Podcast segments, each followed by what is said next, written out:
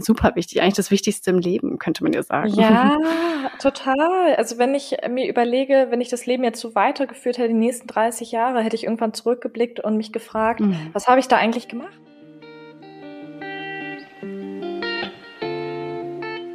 Rein reflektiert, dein Podcast für persönliche Weiterentwicklung und mehr Realität. Wünschst du dir auch manchmal mehr Selbstvertrauen und Mut zur Veränderung? Wir haben es durch viel Selbstreflexion geschafft, unsere Unsicherheiten und Komplexe zu einem tiefen Selbstwertgefühl zu wandeln. Hier teilen wir unsere wertvollsten und intimsten Learnings mit dir, damit auch du das schaffen kannst. Dann los, reflektier mit uns.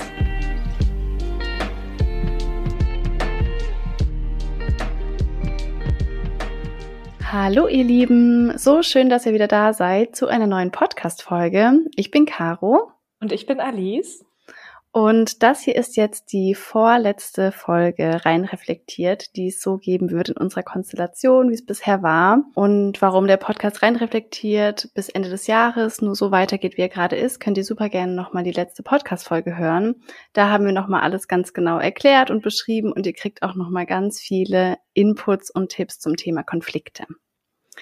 Heute wollen wir aber über das Thema unserer größten Erkenntnisse dieses Jahres sprechen. Und zwar teilen wir beide jeweils unsere fünf größten Erkenntnisse aus 2022, was uns irgendwie weitergeholfen hat oder was wir für Aha-Momente hatten und sind uns sicher, dass ihr da auch ganz viel für euch mitnehmen könnt.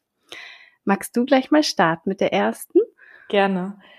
Meine erste und vielleicht auch meine wichtigste Erkenntnis aus dem Jahr 2022 ist, unsere Gedanken reisen immer mit uns. Ich habe wieder einmal realisiert, egal an welchem Ort ich mich befinde, egal ob ich beispielsweise auf Bali bin, ob ich in Berlin bin, egal in welchem Raum ich mich befinde, ob ich zu Hause zum Beispiel in der Küche bin und mit meinem Freund stehe. Entscheidend ist immer mein kleines Zuhause im Kopf und mhm. die Gedanken, die ich in meinem Zuhause, in meinem Kopf habe und auch zulasse. Wir können die schönsten Orte dieser Welt bereisen. Unsere Gedanken reisen immer mit. Deshalb ist es viel wichtiger, dass wir unseren Ort, unseren Kopf quasi so schön für uns gestalten und unsere Gedanken probieren, positiv zu beeinflussen, so dass es uns, egal an welchem Ort, gut geht. Und das dachte ich mir auch letztens wieder, als ich mit meinem Freund in der Küche stand, wie unwichtig es manchmal ist, ob man beispielsweise in einer Finca auf Bali ist oder zu Hause in seiner kleinen so klein ist sie jetzt auch nicht, aber generell so in der gemütlichen Wohnung. Also wenn wir uns selbst gut fühlen mit unseren Gedanken, aber auch mit den Menschen um uns herum, dann spielt es keine Rolle. Dann können wir auch so glücklich sein, unabhängig von dem, was drumherum ist. Mm, oh, das finde ich eine richtig schöne, gleich am Anfang kann ich total nachfühlen. Und ich glaube, das erinnert einen auch nochmal daran, dass es nicht so erstrebenswert ist, dieses Glück so im Außen zu suchen, ne? zu denken, wenn ich, wie du mhm. sagst, wenn ich dann auf Bali bin, da bin ich dann nur noch glücklich, da bin ich dann im Frieden, sondern dass es vielmehr um diese innere Welt geht, wie du sagst. Und das ist auch, wenn man das zu einem schönen Ort macht, ist man immer an einem schönen Ort. Also richtig, richtig schön gesagt. Voll. Dankeschön. Und vielleicht noch ganz kurz als Ergänzung. Ich war auf Bali super glücklich und mir ging es richtig gut. Und trotzdem habe ich aber auch bemerkt, wenn mich irgendwelche Gedanken in Berlin beschäftigen, beispielsweise, wie geht es mit meiner Selbstständigkeit weiter? Oder war das eine gute Entscheidung, den vorigen Job zu kündigen? Wie geht es mir mit der Situation?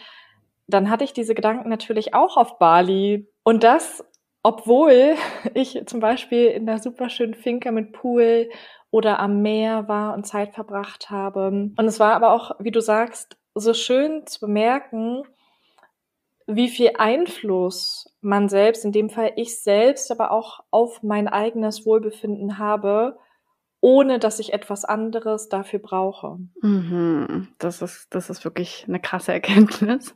Mega schön.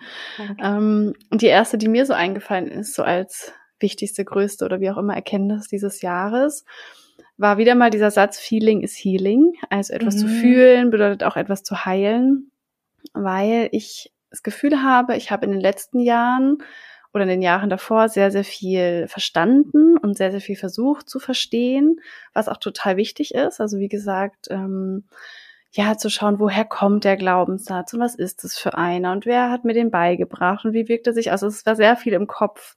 Und das hat auch eine total wichtige und wertvolle Grundlage gelegt für mein persönliches Wachstum. Also daran ist gar nicht schlecht. Aber ich habe dieses Jahr irgendwie nochmal gemerkt, dass diese Sachen dann auch wirklich zu fühlen, nochmal so ein ganz anderes Level ist, weil ich das Gefühl habe, damit lässt man sowas dann auch wirklich los. Mhm. Aber um das zu fühlen und um es loszulassen, muss man es natürlich auch erstmal verstehen. Also ich glaube schon, dass das ein guter, ich sag mal, Ablauf oder Prozess ist, erstmal dieses Bewusstsein zu bekommen, was ist eigentlich los, warum triggert mich das Thema Geld, warum triggert mich das Thema in Beziehungen mit Eifersucht, warum mit meinem Körper und so weiter und so fort. Und wenn das dann alles verstanden ist, ist aber natürlich auch noch nicht weg und das muss es ja auch nicht. Aber ich habe in diesem Jahr noch mal so viele alte Themen wirklich gefühlt, die ich eigentlich schon längst verstanden habe. Also wenn ich ein Mangelgefühl zum Thema Geld gemerkt habe, weil mich irgendwas getriggert hat, was jemand gesagt hat, ne, dass man sich plötzlich so mangelhaft fühlt, also ich mich in dem Fall, also ich kannte das schon sehr gut, habe ich nicht versucht, das irgendwie äh, zu zerdenken oder irgendwie zu sagen, ja, okay, dann meditiere ich jetzt und dann geht's mir wieder gut, sondern ich habe mich wirklich hingesetzt und habe das rausgeheult und habe es aufgeschrieben und habe mal diese ganzen super absurden Sachen hochkommen lassen und einfach mal so ganz ungefiltert rausgelassen. Und es war wirklich nicht schön, muss ich ganz ehrlich sagen. Also in manchen Momenten dachte ich echt, okay. Ich hatte manchmal das Gefühl, ich muss mich so richtig festhalten, damit mich dieses Gefühl jetzt nicht so umwirft.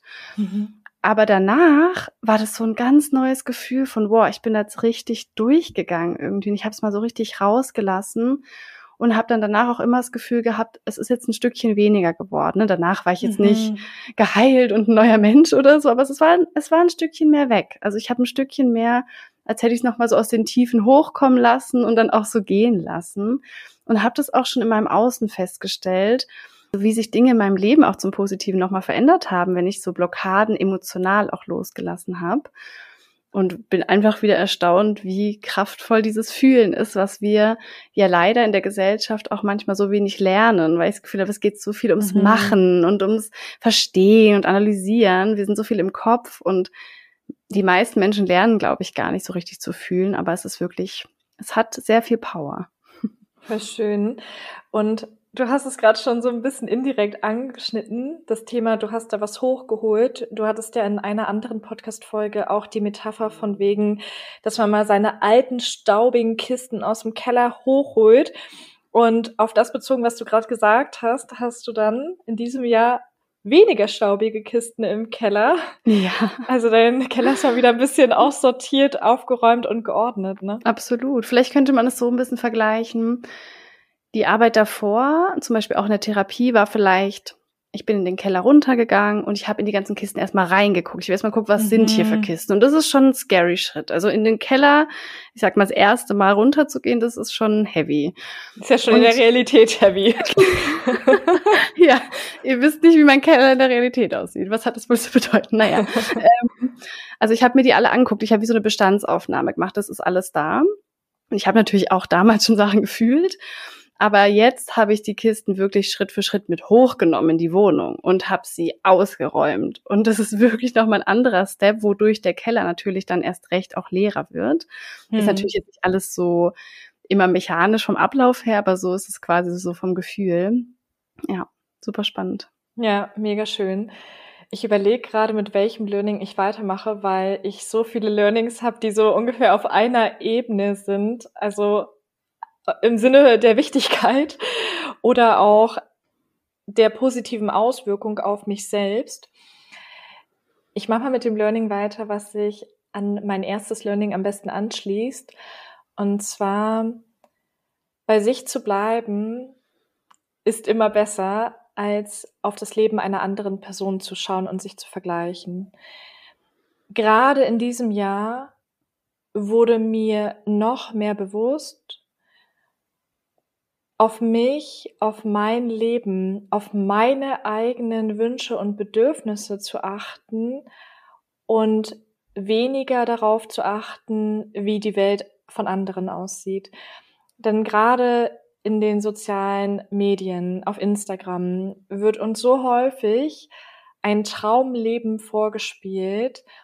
Man sieht die Person, beispielsweise auch eine Person, die ich jetzt aus dem alten Job kannte, auf irgendwie Teneriffa oder Madeira oder woanders. Du siehst einfach nur das Schöne. Du siehst die Unterkunft, die geile Finca, den Pool und denkst dir vielleicht manchmal, da möchte ich auch sein, dieses Leben möchte ich auch haben. Aber was die Person investieren musste oder immer noch muss, um dieses Leben führen zu können, um diese Freiheit auf Bildern zumindestens transportieren zu können, ist wieder eine ganz andere Frage. Und ich finde es da total hilfreich, dass man sich immer wieder fragt, wäre ich bereit, dasselbe zu investieren, um beispielsweise dieses Leben zu haben? Wäre ich bereit, beispielsweise ein Unternehmen mit 10 bis 20 Mitarbeitenden aufzubauen, jede Woche anfangs in den ersten Jahren 60 bis 80 Stunden zu arbeiten, fast Burnout zu bekommen, nur um dann dieses eine schöne Bild von diesem einen schönen Ort posten zu können, wo ich mich vielleicht in dem Moment nicht mal richtig frei fühle, weil ich meine ganzen anderen Verpflichtungen noch im Kopf habe. Hm. Also so häufig haben wir in der Vergangenheit oder auch immer noch einfach nur auf das fertige Bild geschaut. Boah, das sieht richtig toll aus. Auch bei mir zum Beispiel, wenn jemand meine Bali-Bilder, meine Urlaubsbilder gesehen hat, dachte er sich wahrscheinlich auch, oh, da wäre ich auch gerne oder dieses Leben hätte ich auch gerne. Aber die acht Monate, die ich davor durchlebt habe mit meinem Vollzeitjob, mit dem Job in der Privatwirtschaft, mit anderen Dingen, die waren auch verdammt stressig und gerade der Job in der Privatwirtschaft hat mich extrem viel Energie und Nerven gekostet, mich auch emotional sehr beschäftigt. Und diese Monate davor waren so hart, dass ich auch so dringend diese Auszeit brauchte. Deshalb finde ich es total wichtig, dass man nicht immer nur auf das Ergebnis schaut, sondern vielleicht auch mal hinterfragt, was hat die Person getan, um dieses Ergebnis, um dieses Bild, um zum Beispiel auch dieses Einkommen zu bekommen. Und auch gerade in Bezug auf die Selbstständigkeit frage ich mich auch jetzt immer noch, möchte ich das Leben einer Selbstständig, also Vollselbstständigen auch führen? Möchte ich von anderen Menschen finanziell abhängig sein?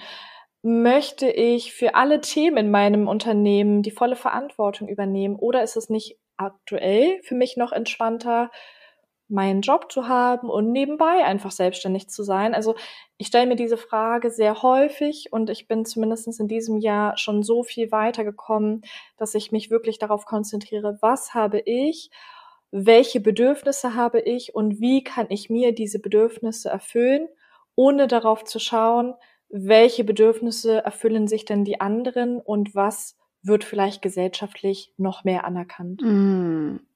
Wow, ja, absolut so spannend, dass du das jetzt auch so anbringst, weil ich gerade das auch auf Social Media in den letzten Wochen so häufig gedacht habe. Also uns ist es ja allen klar. Ich glaube, jedem ist irgendwo rational klar, dass man nie das ganze Leben von jemandem sieht. Und mhm. trotzdem geht man ja immer wieder in die Falle. Trotzdem denkt man, oh, die Person sieht ja wirklich immer glücklich aus. Sie sieht ja immer fröhlich aus. Ich wette, die ist immer fröhlich. Wie hat die das geschafft? Und so oft ging mir das jetzt schon so, dass ich irgendeinem Profil gefolgt bin, wirklich dachte, wow, okay, bei denen, also das sieht schon nahe an perfekt aus. Und bei denen läuft ja, keine Ahnung, die Familie, das perfektes Haus und die Reise und der Job. Und dann irgendwie plötzlich kommt eine Instagram-Story oder ein Post von, ja, wir haben uns irgendwie getrennt oder scheiden lassen oder irgendwas, was ja auch okay ist, aber man denkt so, wow, dem Prozess davor, ne, eine Beziehung läuft ja nicht, also wahrscheinlich läuft die ja vielleicht schon eine Weile schlecht oder das sagen die dann auch und du denkst, wow, davon habe ich nichts gesehen. Ja. Weil jede Person auch entscheiden darf, was sie zeigt. Also ich finde das gar nicht mal unbedingt schlecht, sondern einfach nur wieder einen guten Reminder. Man weiß gar nicht, was in dem Leben von jemandem vorgeht. Eine Instagram-Story selbst, die ganz viele Slides hat, sind insgesamt vielleicht was? Fünf Minuten, das wäre ja schon sehr lang, zwei ja, Minuten stimmt. des Tages. Es könnte also sein, dass die neben der Instagram-Story fünf Stunden im Bett liegt und weint, um ja. es jetzt mal so richtig negativ zu sagen. Und sich dann nur geschminkt hat oder so für die Instagram-Story. Genau, und kurz ein Lächeln aufgesetzt und hey, wir sind hier alle happy und danach läuft alles scheiße. Also das will ich jetzt nicht mal immer unterstellen, aber es ist so wichtig, sich da immer wieder zu erinnern, ich sehe nicht alles. Mir schreiben auch manchmal welche auf Instagram so, hey ja, ich arbeite jetzt schon so lange an mir und ich reflektiere mich schon so viel und trotzdem gibt's Tage, wo ich traurig bin und ich frage mich, was mache ich falsch? Weil bei den anderen geht's doch auch. Und ich bin immer so, hey, nein, es ist bei keinem so. Und ich finde es richtig schade, wenn man sich da so unter Druck setzt. Und ja, finde ich voll schön, dass du das jetzt gerade nochmal so angebracht hast. Toll, danke. Und ich finde es auch so krass, wenn wir jetzt mal von deinem Beispiel ausgehen, was du gerade genannt hast, mit dem Pärchen, was sich auf Instagram die ganze Zeit glücklich gezeigt hat, den du vielleicht seit sechs Monaten folgst, die jeden Tag ihre Story anschaust und dir dann deine Beziehung anguckst und denkst, ja, mein Freund könnte zum Beispiel auch romantischer sein und mir Rosen mal mitbringen oder irgendwie sowas. Und dann nach sechs Monaten erfährst, so geil war die Beziehung von denen scheinbar mhm. nicht. Denn vielleicht hat er eine Rose mitgebracht, aber vielleicht hat er sie davor richtig scheiße behandelt, um dann die Rose mitbringen zu müssen. Und dann hast du ein halbes Jahr lang deine Beziehung mit dieser Beziehung verglichen und deine Beziehung vielleicht dadurch auch ein bisschen degradiert, runtergeredet Stimmt. und vielleicht warst du dann auch deinem Freund gegenüber ein bisschen unfair, weil du dir immer dachtest, dein Freund muss noch zu einem anderen werden, damit du genau das Leben führen kannst, was du bei anderen schön findest. Mhm. Und das ist ja auf alles bezogen, ne? den Job, den Körper, das Haus. Ich erinnere mich noch, super random Beispiel jetzt, aber als ich ein Teenie war, fand ich Nicole Scherzinger von den Pussycat Dolls mega toll. Ich fand mhm. sie so hübsch und so sexy und ihren Körper so toll und mich natürlich im Vergleich viel schlechter. Und habe immer so, fand sie halt total toll. Und irgendwann kam dann so die News, dass sie irgendwie seit zehn Jahren Bulimie hat oder so. Also mhm. ist ja auch wirklich schlimm. Aber ich dachte mir so, oh mein Gott, wie krass, dass die Person, von der ich die ganze Zeit denke, ihr Körper ist perfekt und ich sollte auch so aussehen, einfach mal eine Essstörung hat. Ja. Also wie krass, ne? Also das ist ja auch wieder, geht ja auch wieder in diese Richtung. Ja. Voll und vor allen Dingen, da fandest du den Körper schön, aber das Leben von Nicole Schatzinger würdest du dann nicht haben wollen, mhm. weil ihr ging's garantiert beschissen. Mhm. Sie hatte jeden Tag damit zu kämpfen und hat sich jedes Mal über ihre Ernährung oder was weiß ich alles Gedanken gemacht. Sie hat kein glückliches Leben in dem Moment geführt, zumindestens vielleicht nicht so glücklich, wie du zuerst angenommen hast. Und das finde ich einfach so, so krass und immer wieder, wo ich mir wirklich denke, wir sollten wirklich uns hauptsächlich auf unser eigenes Leben konzentrieren und darauf mhm. schauen, wo wir einfach noch mehr Fülle, noch mehr Glücksgefühle in unser Leben reinholen können, wie wir noch mehr machen können, was uns erfüllt, ohne nach links und rechts zu schauen. Ich meine, beispielsweise auch, mich erfüllt es total am Wochenende einfach nur, wie gesagt, auf der Couch zu liegen, Netflix-Serien zu schauen und nicht unbedingt Party zu machen oder nicht unbedingt draußen etwas mit anderen zu unternehmen. Und vielleicht habe ich mich vor ein paar Jahren damit noch ein bisschen schlecht gefühlt, weil ich dachte, oh, andere unternehmen zu viel am Wochenende. Ich liege jetzt hier nur so faul zu Hause rum. Vielleicht sollte ich auch noch mehr unternehmen. Aber nee, warum? Darüber haben wir ja auch schon mal gesprochen. Jeder Mensch ist so individuell, jeder Mensch hat auch einen unterschiedlichen Energietypen. Während mir das auf der Couch liegen und Netflix schauen Energie gibt, kann es vielleicht jemand anderes Energie geben, wenn er etwas am Wochenende mit Freunden unternimmt. Während das für mich vielleicht ein bisschen anstrengender wäre und es gar nicht so richtig meine Batterien aufladen würde, wie ich das brauche, um die nächste Woche vielleicht auch die nächste Arbeitswoche oder so mit voller Energie angehen zu können. Mhm, absolut. Ja, voll schön, was du sagst, dieses bei sich zu bleiben und sich stattdessen eher zu fragen, was brauche ich heute? Was tut mir heute gut? Was würde mir Freude machen? Was will ich auch in meinem Leben? Und nicht nur, ich will das jetzt, weil das bei Person XY auf Instagram irgendwie cool aussieht. Mhm. Ähm, und ja auch dieses Bewusstsein darüber haben, dass solange man sich vergleicht, wird man einfach immer unglücklich sein, weil es immer jemanden geben wird, der noch reicher, noch erfolgreicher, noch schlanker, noch trainierter XYZ sein wird und man dadurch nie den eigenen Erfolg oder das eigene Glück oder die Dankbarkeit in sich spüren kann eigentlich. So man hält, man sabotiert sich eigentlich dauerhaft selbst dadurch. Total. Und das ist echt wichtig zu wissen. Genau, meine äh, zweite Erkenntnis passt dazu recht gut, weil du auch das mit der Selbstständigkeit und so weiter angesprochen hattest. Und zwar geht es darum, dass es wirklich extrem tough sein kann, den eigenen Herzensweg zu gehen. Habe ich mir auch nicht so vorgestellt, wenn ich ehrlich bin. Habe ich mir das vor ein paar Jahren, ich glaube so vor drei, vier Jahren, war ich sehr in diesem suchenden Modus nach meiner Berufung oder nach meiner Vision oder Erfüllung. Ähm, ich wusste nicht so richtig, was genau meins ist und was ich vielleicht machen will. Und ich habe das dann bei anderen gesehen, die so ihren Herzensweg gehen und ihre Version leben. Ich dachte so, wow, ich will das unbedingt auch und habe mich damit so viel beschäftigt und ich habe sie jetzt auch gefunden. Aber das Bild, das mir damals vermittelt wurde, war schon eher so, ja, wird dann alles easy peasy und man hüpft so glücklich durch die Gegend und dann lebt man dann noch am Strand und alles ist halt super. Ähm, und ich merke, also es hat einen großen Anteil, der das ist, sehr viel Freude und Erfüllung, aber es hat auch einen riesigen Anteil, der echt heftig ist, mhm. weil ich wirklich davon überzeugt bin, dass diesen Herzensweg oder den Weg deiner Intuition oder den Weg deiner Seele oder wie man es nennen will, das ist auch der, bei dem du am allermeisten wachsen wirst. Also ich ja. glaube nicht, dass dein Herz so ist, ja, ich sag dir jetzt, dass du ganz gemütlich auf dem Sofa sitzt und äh, ne, sondern hm. dein Herz ist so, okay, wenn du mir folgen willst, dann mach aber richtig Rambazamba. Und ne, beides ist okay. Also ich sag gar nicht so, jeder muss das jetzt machen, aber ich habe mich da jetzt gerade so drauf begeben und merke, es fordert mich extrem und es fordert mich ständig und dauerhaft. Also gefühlt jeden zweiten Tag, wie wir ja schon ganz oft gesagt haben, gehe ich aus meiner Komfortzone raus. Ganz oft kommen alte Glaubenssätze hoch, die ich mir angucken, naja, muss, um irgendwie diese Situation äh, zu handeln oder möchte. Und es wäre sehr, sehr, sehr viel bequemer, ihn nicht zu gehen. Also das hm. ist so eine hm. Sache, die war mir lange gar nicht klar. Und das ne, ist ja auch okay, aber das finde ich so spannend, weil mir davor ganz viele gesagt haben, oder ich ganz oft diesen Satz gehört habe, wenn ich von Anfang an gewusst hätte, wie das wird, dann wäre ich gar nicht losgegangen. Mhm. Den Satz habe ich richtig oft gehört. Ich dachte immer so, hä, was reden die da? Das stimmt doch bestimmt nicht. Und so langsam denke ich mir auch so, boah, ich verstehe schon so ein bisschen, was die meinen und ich bin jetzt noch nicht mal hundertprozentig gestartet. Also ich werde erst ab dem ersten ersten zum Beispiel auch voll selbstständig sein, aber jetzt schon auf dem Weg, wie oft ich einfach nervös bin, wie oft ich einfach mhm. aufgeregt bin, wie oft ich denke, oh mein Gott, ich schaffe das nicht, wie oft meine Angst hochkommt, wie oft ich denke, ich darf das doch gar nicht. Und ich habe auch neulich noch äh, mit einer Freundin so drüber geredet, über diese Vision, die man hat. Also ich habe ja so eine so ein Bild manchmal von mir und meinem Leben in fünf Jahren oder so. Und mir wird einfach immer mehr klar, dass um dorthin zu kommen, muss man auch mehr oder weniger, ich sag mal, eine andere Person werden. Mhm. Jetzt nicht, mhm. dass man sich komplett verändern muss, aber ich sag mal, als ich vor fünf Jahren vielleicht äh, ganz weit entfernt davon war, musste ich, um jetzt hier zu sein, schon ein Stück weit eine andere Person werden, im Sinne von meine Überzeugungen verändern, meine Glaubenssätze verändern, die Grenzen verändern, die ich mir selbst stecke, die Limitation, die Blockierung, die Selbstsabotage, musste ich schon ganz viel auflösen, um quasi, ich sag mal, weiterzukommen, wie jetzt bei so Levels oder so.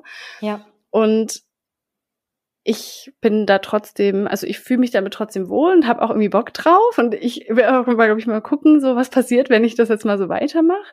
Aber um das jetzt hier auch nochmal zu sagen, ich hätte mich schon gefreut, wenn das mal jemand gesagt hätte, wenn das mal mhm. jemand so ehrlich geteilt hätte, dass man einfach weiß, es ist halt kein Spaziergang. Es ist schon, es ist schon krass. Weil worauf ich auch gerade hinaus wollte mit dem Verändern, was da für Ängste hochkommen, was passiert denn in meinem Leben, wenn ich mich jetzt verändere?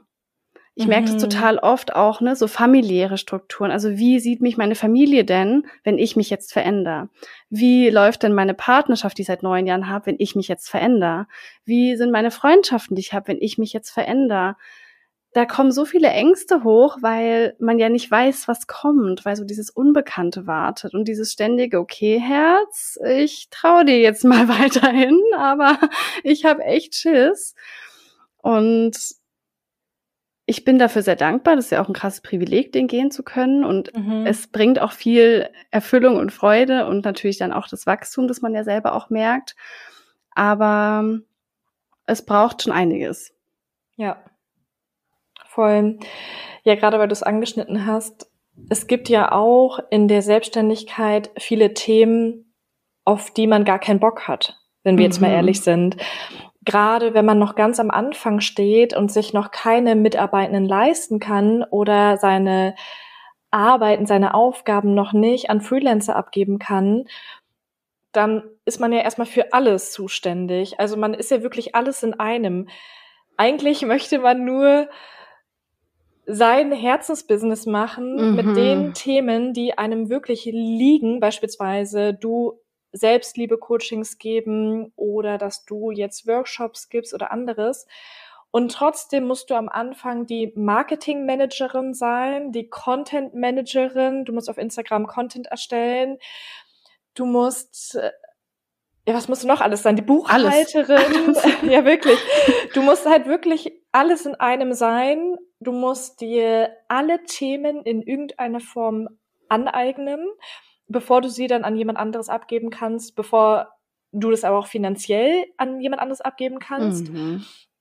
Und das ist so krass und das merke ich ja auch. Also trotzdem ich jetzt aktuell nur in Anführungsstrichen in der Teilselbstständigkeit bin, bin ich ja trotzdem für alles zuständig, muss mir alles selbst erarbeiten, hatte niemanden, der mir das jetzt beigebracht hat und versuche jetzt in jedem Thema so gut wie möglich zu sein, damit ich letztendlich dann mit meinem Herzensbusiness andere Frauen unterstützen kann. Das ist so lustig. Mhm. Ich meine, ich versuche jetzt guten Content auf Instagram zu gestalten, also auch inhaltlich sowie auch grafisch, damit ich dann mit diesem Content mögliche Wunschkunden anziehe, damit ich dann irgendwann diese Wunschkundinnen mit meinen neuen erworbenen Marketing-Skills vielleicht überzeugen kann, dass mein Produkt das Richtige für sie ist. Und das meine ich nicht im negativen Sinne, sondern ganz im Gegenteil. Also dass ich ihnen mit meinem Produkt, mit meiner Expertise wirklich helfen kann,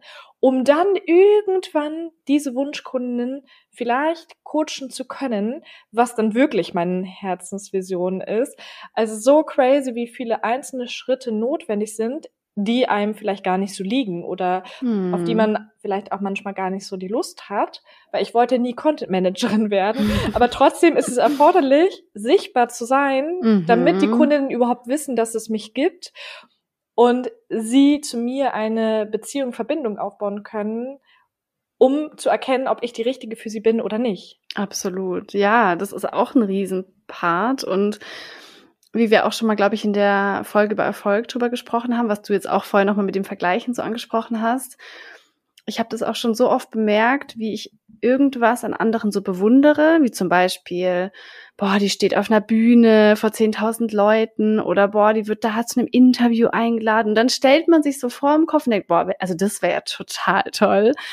Und wenn dann aber nur die kleinsten Sachen passieren, wo man irgendwie raus in die Welt muss, sei es nur ein Live auf Instagram mit irgendjemandem oder ne, irgendwas, was einen herausfordert, denkt man sich so, oh, ach so, krass die müssen ja auch wirklich auf die Bühne gehen.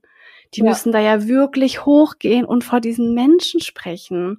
Also ich, diese Vorstellung, wie sowas ist und die Realität, wie sowas auch nur ansatzweise, also ich mhm. stand noch nie auf so einer Bühne, aber die Vorstellung, dass mich jetzt jemand anruft und sagt, hey Caro, wir hätten dich gerne nächste Woche auf einer Bühne vor 10.000 Leuten über Selbstliebe sprechen, ich würde tot umfallen. ja, das ist ne? eine ganz andere Nummer, klar. Ja, wie das da, wie das einen fordert und auch wieder wie diese ganzen Menschen, die so erfolgreich sind, so krass aus ihrer Komfortzone rausgehen mussten, um da überhaupt hinzukommen. Wie du vorhin gesagt hast, das sieht man gar nicht. Das, das mhm. berechnet man oft gar nicht mit ein. Also es, es braucht wirklich Mut und auch diese Bereitschaft, so unkomfortabel zu werden. Mhm. Das Leben wird ein Stück weit unkomfortabler. Weil komfortabler wäre Komfortzone, was ja auch okay ist. Also wie gesagt, ich habe, das ist nur gut. Ich hatte viele Jahre auch in meinem Leben, wo ich gesagt habe, nö, ich brauche jetzt hier erstmal Stabilität in meinem Leben, gar keine Frage. Und ich will auch mal wieder zurück in meine Komfortzone, wie du sagst, am Wochenende einfach mit meinem Freund kuscheln oder so. Aber es fordert wirklich viel und ich glaube, es ist einfach gut, das vorher zu wissen, damit man dann nicht so überrascht ist und nicht so denkt, oh, das habe ich mir irgendwie ganz anders vorgestellt.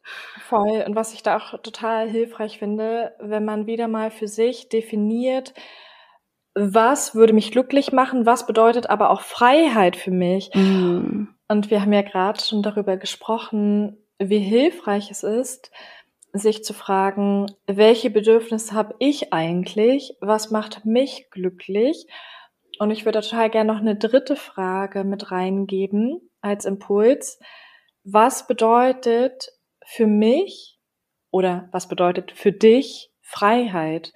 Da komme ich auch schon zu meinem nächsten Learning aus diesem Jahr, zu meinem dritten Learning insgesamt.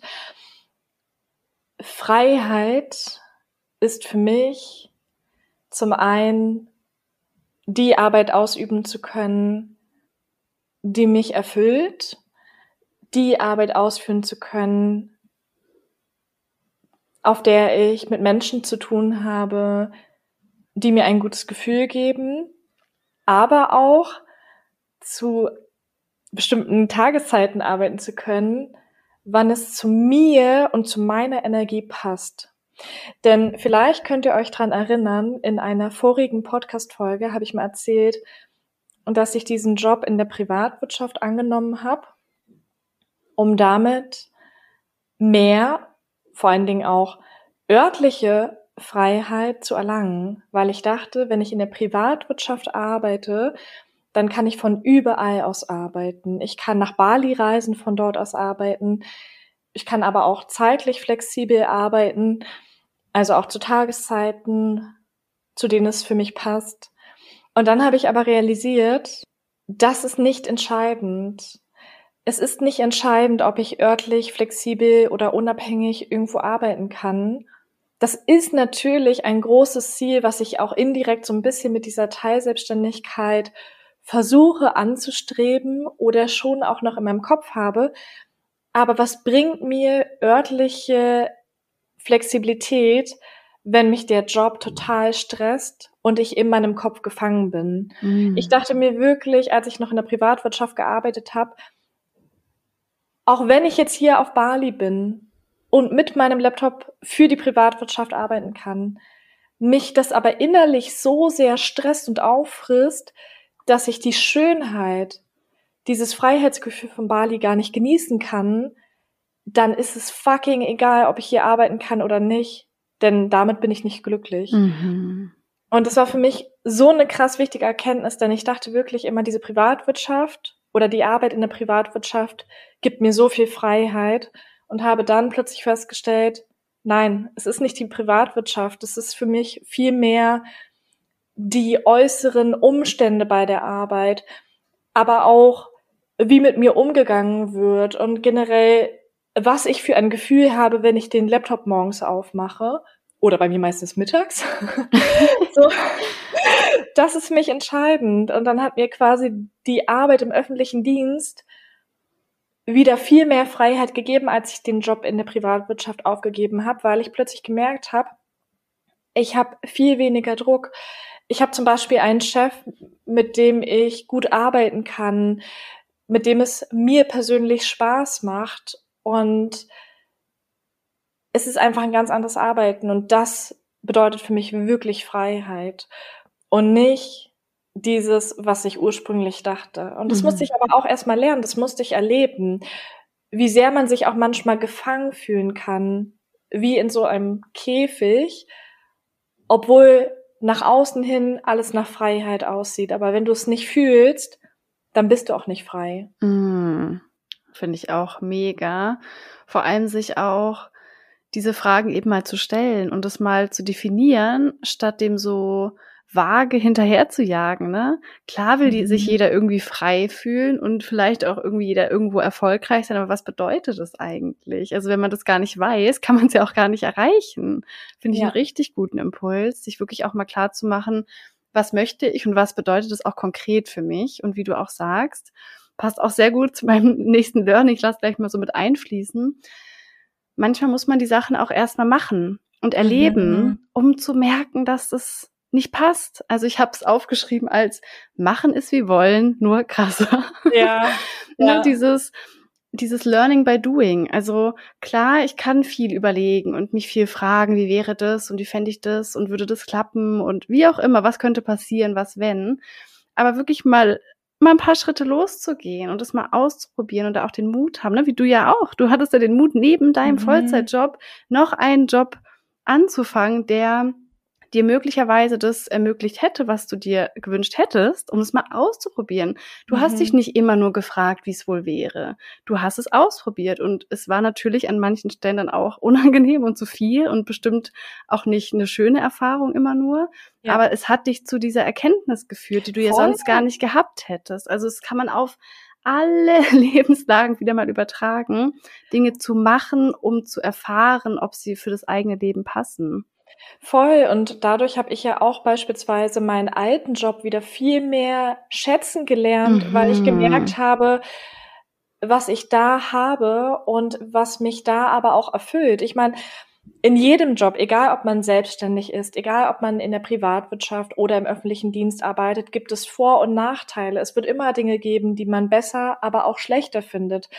Und für mich aber festzustellen, krass, die Dinge, die ich da gut finde, die sind für mich so entscheidend, dass ich über die negativen Dinge hinwegschauen kann und dass es mir insgesamt in meinem Leben, auch in meinem Privatleben, also in der Zeit nach dem Job, damit besser geht. Mhm. Und das mhm. habe ich vorher gar nicht mehr so wahrgenommen. Ich habe das vorher nicht so erlebt. Und das Krasse ist ja noch, ich würde es gerne noch kurz einfließen lassen, weil ich das auch super spannend fand. In dem Moment, wo ich diese Entscheidung getroffen habe, in die Privatwirtschaft zu gehen und danach wieder zurückzukommen in den öffentlichen Dienst so final, quasi, denn ich hatte ja schon angefangen, meinen Job im öffentlichen Dienst zu kündigen und habe dann meine Kündigung zurückgezogen, haben sich auch wieder neue Türen geöffnet und ich habe jetzt zwei Positionen besser. Also ich bin jetzt zwei Stufen höher gekommen im öffentlichen Dienst, was ich damals niemals als möglich angesehen habe. Und bevor ich diesen Schritt gegangen bin, hätte ich niemals gedacht, dass diese Position mal meine sein kann im öffentlichen Dienst. Und ich denke schon, dass das auch ein bisschen mit meiner Kündigung zusammenhing, dass jetzt überlegt worden ist, wie können wir sie fördern, damit sie auch hier ausgelastet ist und sich mit dieser Position in diesem Job wohlfühlt und bleibt. Mega spannend, oder? Und das ist ja das Ding, sowas könnte man sich doch gar nicht ausdenken. Aus nee. sowas würde man im Kopf gar nicht kommen. Wir versuchen oft mit unserem Verstand alles zu lösen und alle Möglichkeiten. Also wir denken oft, wir kennen alle Möglichkeiten. Es ist halt so. Das geht nicht. Ich habe nur die drei Möglichkeiten. Das ist einfach völliger Bullshit. Wenn ich eins in meinem Leben Voll. bisher gelernt habe, das ist Quatsch. Wir haben keine Ahnung, was alles möglich ist. Und dadurch, dass wir Dinge tun und ausprobieren und auch mal verändern und auch mal auf die Nase fallen, ne? auch hier sieht man ja wieder, Scheitern gibt's ja eigentlich gar nicht. Mhm. Es gibt mhm. Nur dazu zu lernen. Ah, okay, cool, das klappt für mich nicht. Ah, okay, cool, ich habe gelernt, das brauche ich, das brauche ich nicht. Das das ist genau das, warum ich auch diese, diese Erkenntnis aufgeschrieben habe mit dem Machen. Und auch voll schön, dass du das nochmal sagst, dass man dann auch manchmal die anderen Sachen wieder zu schätzen weiß. Es war zum Beispiel bei mir auch, ich hatte so eine Reiselust und als ich dann damals in Indien war, die sechs Monate, war es der Hammer. Und als ich nach Hause kam, war ich so, okay, ich will einfach nur zu Hause bleiben. Ich bin so froh und dankbar, in meiner kleinen Wohnung in Berlin zu sein.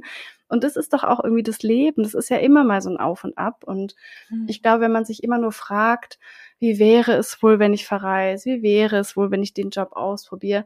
Wir werden da nicht auf eine Lösung kommen. Und auch mit meiner Selbstständigkeit, ich habe keine Ahnung, ob es was für mich ist. Woher soll ich es denn wissen? Ich habe es jetzt mal nebenberuflich ausgetestet. Ich werde es dann wissen irgendwann. Dadurch, dass ich es tue. Das heißt jetzt nicht, dass jeder seinen Job kündigen muss. Es können ja auch ganz kleine Sachen sein, ne? so wie wie wäre das wohl, wenn ich mal alleine einen Kaffee trinken gehe? Oder wie wäre das wohl, wenn ich mal äh, was Unangenehmes anspreche in der Beziehung, wie wir es letzte Woche in der Podcast-Folge ja. hatten? Ganz egal was, das ist ja auch wieder ein Stück weit dieses Komfortzone-Thema. Das mal auszuprobieren, das gibt einem so viel mehr Klarheit. Man lernt sich selbst besser kennen, was man mag, was zu einem passt und was nicht. Man stärkt sein Selbstvertrauen, weil man danach weiß, okay, es war es nicht, aber ich habe es geschafft. Ich habe es hinbekommen. Ich habe auch eine Herausforderung gemeistert. Ich habe mich Ängsten gestellt. Also ein bisschen mehr in die Umsetzung zu kommen und so Sachen mal auszutesten, finde ich auch eine mega, mega wichtige Sache im Leben. Ja, voll schön. Und da komme ich zu meinem nächsten Learning, was da auch wieder sehr gut passt. Also heute ist es wirklich Freestyle. Wir haben uns nicht abgesprochen. ja. Wir wussten nicht, was die andere Person sagt. Ich habe mir heute auch keine Notizen gemacht, aber im Kopf meine Gedanken geordnet.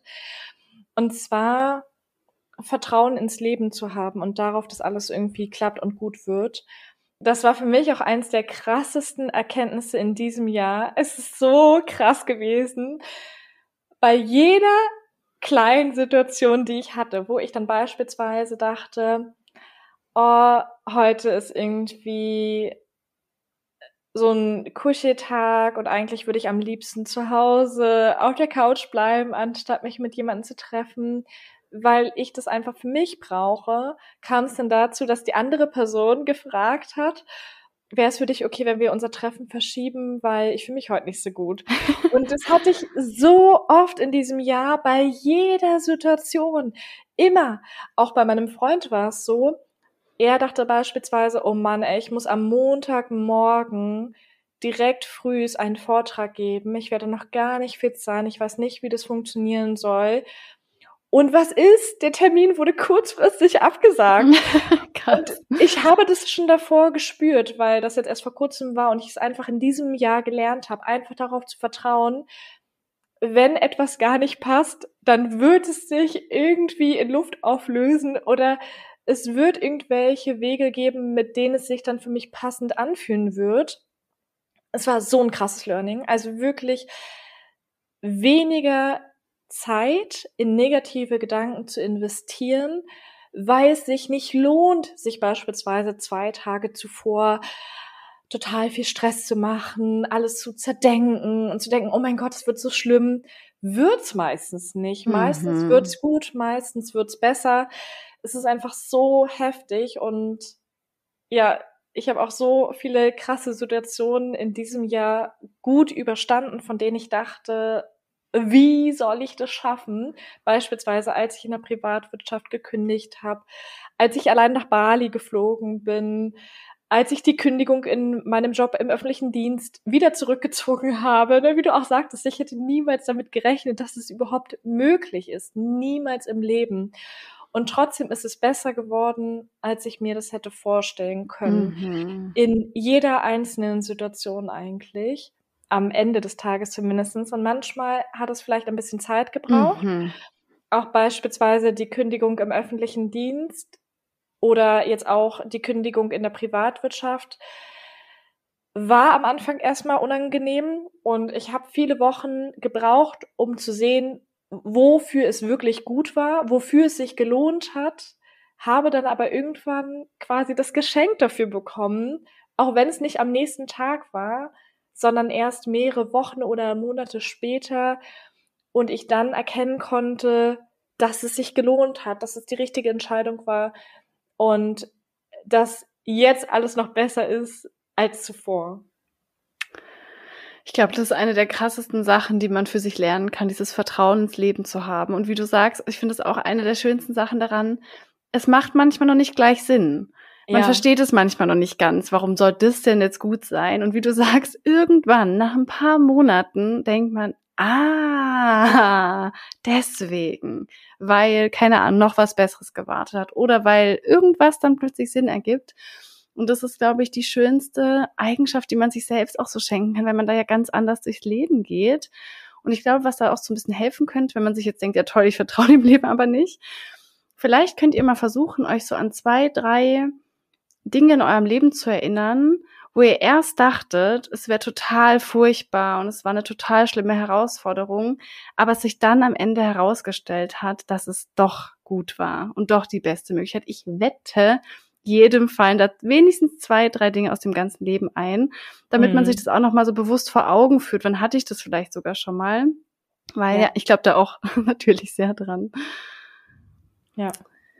Voll schön. Ähm, das vierte Learning oder die vierte Erkenntnis, die ich mir aufgeschrieben habe, ist auch eine, für die ich eine Weile gebraucht habe, würde ich sagen. Die kam auch erst dieses Jahr. Und zwar, dass Pausen zu machen und das Leben zu genießen und mal so richtig innerlich mhm. loszulassen, meistens sogar, ich sag mal, mehr bringt als dieses Tun und Hasseln und krampfhaft sein. Da geht's vielleicht auch so ein bisschen, ich weiß nicht, äh, wer das schon so gehört hat, um diese männliche und weibliche Energie. Also männliche Energie ist immer dieses Struktur und Organisieren und Planen und Tun und Machen, was super wichtig ist. Und die weibliche Energie ist eher dieses Loslassen und einfach mal sein und empfangen und fließen lassen und genießen. Und es kommt immer darauf an, jeder Mensch hat eine Tendenz zu einer anderen. Ne? Wenn man zum Beispiel nur in der weiblichen ist, man muss natürlich auch, braucht man manchmal Struktur für Dinge oder Organisation oder man muss ja auch manchmal in die Umsetzung mhm. kommen. Oder eben, wenn man wie ich eher zu viel in der männlichen Energie ist, okay, ich muss jetzt noch mehr machen, ich muss noch mehr hasseln, dann wird ich bestimmt mehr rausbekommen. Ist auch nicht gesund, was ich schon sehr oft auch körperlich dann gemerkt habe. Und dieses Jahr habe ich so oft gemerkt, dass in den Momenten, wo ich irgendwie im Urlaub war oder zwei Wochen gar nichts gearbeitet habe und so richtig entspannt war, kamen teilweise dann auch die schönsten Anfragen oder so per E-Mail rein. Mhm. Natürlich habe ich davor viel dafür gearbeitet. Natürlich mache ich was dafür. Wie gesagt, es geht immer um beide Seiten. Aber ich habe wirklich, wenn ich ehrlich bin, die letzten Jahre so oft gedacht, wenn ich noch mehr mache, wenn ich mich noch mehr anstrenge und in diesem krampfigen Modus bin, dass dann da irgendwas rauskommt. Und das ist halt gar nicht so. Also ich merke das bei mir immer, wenn ich an so einen Frustrationspunkt komme und es so verbissen wird, verbissen ist so ein gutes Wort, das mhm. ist so ein Modus, in den ich schnell mal reinkomme, wenn irgendwas nicht so läuft, wie ich es mir vorgestellt habe, dann, dann klappt nichts, dann, dann passiert nichts so, wie ich mir das wünsche, es kommt nichts Gutes dabei raus. Und wenn ich in dem Momenten es dann irgendwie schaffe, okay, komm, ich lege mich jetzt zurück, ich mache irgendwas, was mir total gut tut, gehe einfach ins Genießen rein, dann kommt es auch alles irgendwie wieder in diesen Fluss und ist natürlich auch viel gesünder, äh, wenn man sich genug Pausen gönnt. Und ich versuche da mittlerweile echt eine gute Balance reinzukriegen. Ich buche mir irgendwie Massagetermine, wenn ich sehe, eine Woche in zwei Wochen wird total voll, dann schreibe ich den in den Kalender, dass ich weiß, da gibt's eine Pause. Oder ich versuche ein Wochenende im Monat ohne jeglichen Termin mindestens frei zu halten und so weiter. Und das ist zum Beispiel auch so eine Erkenntnis, wo ich mir so wünschen würde, dass ich schon ein bisschen früher gewusst hätte. Aber gut, immerhin kam sie jetzt. Ja gut, lustigerweise kann man das da ja auch wieder kombinieren, die männliche mit der weiblichen Energie, indem man plant, ein Wochenende frei zu halten. Stimmt. Ist ja eigentlich die Struktur, also ist ja eigentlich die männliche Energie gefragt. Und die nutzt du aber, um deiner weiblichen Energie, und zwar der Pause des Empfangs, mehr Raum zu geben. Stimmt. So habe ich noch gar nicht gesehen. Mega schön. Ja. Und das ist aber auch etwas, was ich in diesem Jahr richtig krass gelebt habe. Also dieses Jahr war zwar schon auch sehr arbeitsintensiv durch den öffentlichen Dienst, meine höheren Position als stellvertretende Projektleitung. Dann hatte ich ja bis Mitte März noch zusätzlich den Job in der Privatwirtschaft. Dann habe ich meine Teilselbstständigkeit so richtig begonnen. Dann haben wir den Podcast. Ich habe noch meinen Tauchschein begonnen. Also es waren wirklich richtig viele verschiedene Themen. Aber ich habe dieses Jahr auch so viel Wert darauf gelegt, dass ich mir genug Pausen gönne. Ich hatte sehr viele Wochenenden, wo ich gar nichts gemacht habe, beziehungsweise mich mit niemandem getroffen habe und einfach ausgeschlafen habe und geschaut habe, wie ich mir den Tag gestalten möchte, ohne das jetzt so krass vorzuplanen.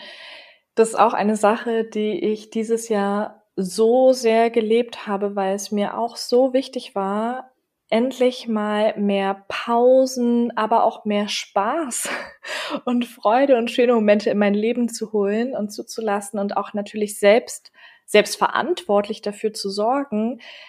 Denn ich dachte mir schon immer wieder so, du wirst nächstes Jahr 30 und es ist natürlich absolut in Ordnung und kein Beinbruch, aber ich habe die ganzen letzten Jahre in meiner Jugend und in meinem jungen Erwachsenenleben ständig auf irgendwelche Ziele hingearbeitet, ständig versucht, wie du auch gesagt hast, etwas zu machen, etwas zu erreichen, noch mehr zu wollen, noch mehr auch dafür zu machen, was ja grundsätzlich nicht verkehrt ist und was ich ja auch weiterhin mache, aber ich habe jetzt versucht, in diesem Jahr auch eine bessere Balance hinzubekommen zwischen ich versuche meine Ziele zu verfolgen und diese auch zu erreichen, aber ich gönne mir auch genug Pausen und genug schöne Momente, wo ich einfach nur genieße, einfach mal etwas mache, was mir nur Freude bringt und nicht auf irgendein Ziel einzahlt. Ich war in diesem Jahr beispielsweise auch total oft am See oder irgendwo im Strandbad ich bin jetzt auch mal wieder häufiger mit Freunden ausgegangen, feiern gegangen. Ich war das erste Mal auf dem Oktoberfest in meinem ganzen Leben, davor noch nie. Also ich habe da einfach auch super viel zugelassen, super viel ausprobiert und auch so viel Freude wiederum gehabt, dass ich wirklich das Gefühl habe, ich habe da eine gute Balance gefunden. Klar, es war trotzdem alles viel, also viel Arbeit, weil ich eben noch bis Mitte März auch in der Privatwirtschaft gearbeitet habe und jetzt gerade meine Teilselbstständigkeit aufbaue. Aber trotzdem habe ich das Gefühl, ich habe nichts verpasst. Ich habe diesmal wirklich geschafft, auch mein Leben zu leben, ohne groß zu verzichten. Und das war mir so wichtig, weil ich wirklich dachte, die letzten Jahre habe ich so oft verzichtet. Ich habe so oft auf Fastfood und geiles, leckeres Essen verzichtet, weil ich zum Beispiel meine Fitnessziele verfolgt habe. Ich habe so oft darauf verzichtet, mit Leuten feiern zu gehen, weil ich innerhalb meiner Fitnessphase keinen Alkohol getrunken habe. Ich habe so oft darauf verzichtet, einfach mal etwas Neues auszuprobieren, weil ich so verkrampft versucht habe, an meinen Zielen festzuhalten und dafür noch mehr zu machen. Also ich habe so oft verzichtet und dieses Jahr dachte ich mir, nein, es ist jetzt Schluss mit Verzichten. Ich will jetzt einfach mehr Genuss. Hm. Krass eigentlich, dass das schon was ist, was man erstmal lernen muss. Ne? Ich glaube, das geht mhm. sehr, sehr vielen auch wieder so. Ich glaube, das ist leider auch wieder eine Sache, die wir nicht so richtig lernen, was ja echt total absurd ist. Und das spielt natürlich auch der Punkt mit rein, den, den du davor gesagt hast. Ein Stück weit muss man da auch wieder dem Leben vertrauen können. Dass man einfach weiß, okay, auch wenn ich mich jetzt mal zurücklehne, jetzt auch mal im Arbeitskontext oder mal mehr auf mich höre, es wird alles gut sein. Weil ich mhm. glaube, dass da oft auch so eine Angst dahinter steckt. Was, wenn ich jetzt nichts mache? Passiert dann irgendwas? Ähm, verliere ich dann irgendwas? Oder ne, was, was da dahinter steckt? Also dieses Vertrauen in sich und in das Leben und sich wieder mehr damit zu verbinden, dass man auch wieder genießen kann, ist super wichtig, eigentlich das Wichtigste im Leben, könnte man ja sagen. Ja, total. Also wenn ich mir überlege, wenn ich das Leben jetzt so weitergeführt hätte, die nächsten 30 Jahre, hätte ich irgendwann zurückgeblickt und mich gefragt, mhm. was habe ich da eigentlich gemacht? Also klar, ich habe Ziele verfolgt, aber was bringt es mir, wenn ich mein Leben nicht lebe? Was bringt es mir, wenn ich ständig nur am Arbeiten bin, aber gar nicht genieße, was ich mir durch die Arbeit versuche zu erschaffen? Was bringt es mir immer wieder, mhm. einem neuen Ziel hinterherzuhetzen? Ohne zu genießen, was ich bereits erreicht habe. Absolut. Also so krass. Und mein Freund meinte letztens auch zu mir, ja, du setzt dir doch sowieso wieder das nächste Ziel und danach setzt du dir wieder das nächste Ziel. Du wirst nie damit aufhören. Und meinte ich, ja, das stimmt, aber jetzt bin ich so langsam an dem Punkt, ich habe für nächstes Jahr nur noch das Ziel, mein Studium mal endlich anzufangen. Mm. mein Master in Erwachsenenbildung. Aber danach bin ich zumindestens auf beruflicher Ebene da angelangt, wo ich immer sein wollte und habe erstmal das für mich persönlich erreicht, was ich gerne in der Tasche haben wollte. Und danach ist alles so nice to have. Und mhm. ich habe dann sicherlich weitere Ziele und ich habe auch gesagt, ne, natürlich, ich bin ein Mensch, der einfach auch gerne Ziele verfolgt, aber nicht, dass ich denke, dass ich diese Ziele verfolgen und erreichen muss, um mich angekommen oder glücklich zu fühlen, oh, sondern ja. einfach, dass ich es will, oh, dass ja. ich es will für mich, dass ich Bock darauf habe, dass ich es wirklich mache, weil ich es mir just for fun aussuche und nicht, weil ich denke, ich muss jetzt ein Ziel verfolgen, nur um kein Mangelgefühl mehr zu haben oder nur um mich wertvoll zu fühlen, mhm. sondern einfach, ich verfolge das Ziel, weil ich Bock drauf habe, weil ich denke, dass es mir ganz viel Freude bringen wird oder mich irgendwo hinbringen wird, wo ich sein möchte. Mhm. Oh, das ist so wichtig, dass man sich auch klar wird über diese Intention hinter einem Ziel. Warum will ich das eigentlich? Ja. Weil ich glaube, es ist total geil, Ziele zu haben. Ich habe super viele Ziele und will auch Sachen erreichen und Neues lernen und alles Mögliche. Das ist ja, wie du sagst, auch gar nichts Schlechtes. Aber eben zum einen ist super wichtig, zwischen diesen Zielen oder immer wieder als stehen zu bleiben, ganz bewusst tief einzuatmen, anzuerkennen, was man schon alles geleistet hat und das eben auch mal zu feiern und dann mal so richtig anzustoßen, sich mal so richtig schön was zu gönnen irgendwie und nicht in diesem ständigen Hamsterrad irgendwie drin bleibt. Also mega schön. War das eigentlich die letzte Erkenntnis ganz kurz? Bei, nee, meine kommt jetzt ah, noch. okay. Ich erst nur auf deine eingehen. ja. Genau, ich wollte noch kurz was dazu sagen. Ja, voll. Und ein Ziel kann ja auch sein, ich möchte mir mehr Zeit und Raum für mich, für meine Hobbys nehmen. Mhm. Ziel kann sein, ich möchte mehr Pausen machen, um mich beispielsweise mehr entspannen zu können. Also auch das können ja lustigerweise Ziele sein, die einem selbst dienen und die man verfolgt, weil man es möchte, mhm. weil man weiß, es wird einem damit besser gehen und nicht nur um Ziel verfolgt oder erreicht zu haben, sondern einfach, weil man weiß, es bringt mir persönlich etwas und es bringt mich persönlich auch weiter. Also so lustig, dass wir Ziele meistens eher so mit beruflichen Zielen oder finanziellen Zielen und weniger mit den Themen Privatleben, mm, Ausgeglichenheit, Freude ja, das stimmt. ist ja auch voll das krass wichtige Lebensziel. Total. Das Leben zu genießen, Freude ja. zu empfinden und Dinge zu machen, auf die man richtig Bock hat. Ja, das stimmt. Und oft ist es, glaube ich, auch so verbunden mit so einer gewissen Härte. Weißt du, also zum mhm. Beispiel auch so was wie, ich muss jetzt richtig viel abnehmen und richtig viel Sport machen oder ich muss jetzt unbedingt dieses berufliche Ziel und das wird richtig hart und braucht richtig viel Disziplin. Klar, kann natürlich rein faktisch sein, aber wie du sagst, Ziele sich zu stecken sind ja total weit gefächert. Und da kann man ja total schön auch formulieren. Ja, um es noch konkreter zu machen, ich setze mir das Ziel, dieses Wochenende auszuschlafen, mir Zeit für mich zu nehmen, auf der Couch eingekuschelt, mit einem Kaffee zu sitzen und ganz entspannt den Tag zu genießen und dabei Energie aufzutanken. Schön. Das ist ja auch ein smartes Ziel. Dazu hatten wir übrigens auch mal eine Podcast-Folge zum Thema Ziele, falls ihr da mal reinhören möchtet. So, und jetzt komme ich zu meinem fünften Learning. Und es fällt mir so schwer, das auf nur fünf zu reduzieren, weil das Jahr einfach pure Persönlichkeitsentwicklung bei mir war. Mit so vielen Learnings. Ich habe mich wirklich in keinem einzigen Jahr bisher in meinem Leben so krass weiterentwickelt. Ich weiß gar nicht, ob ich das letztes Jahr auch schon gesagt habe. ich glaube schon. Aber ist doch gut, es steigert sich immer wieder. Ja, genau, es hat sich jetzt immer gesteigert, falls ich das im letzten Jahr auch gesagt habe, bei unserer Jahresreflexion oder so.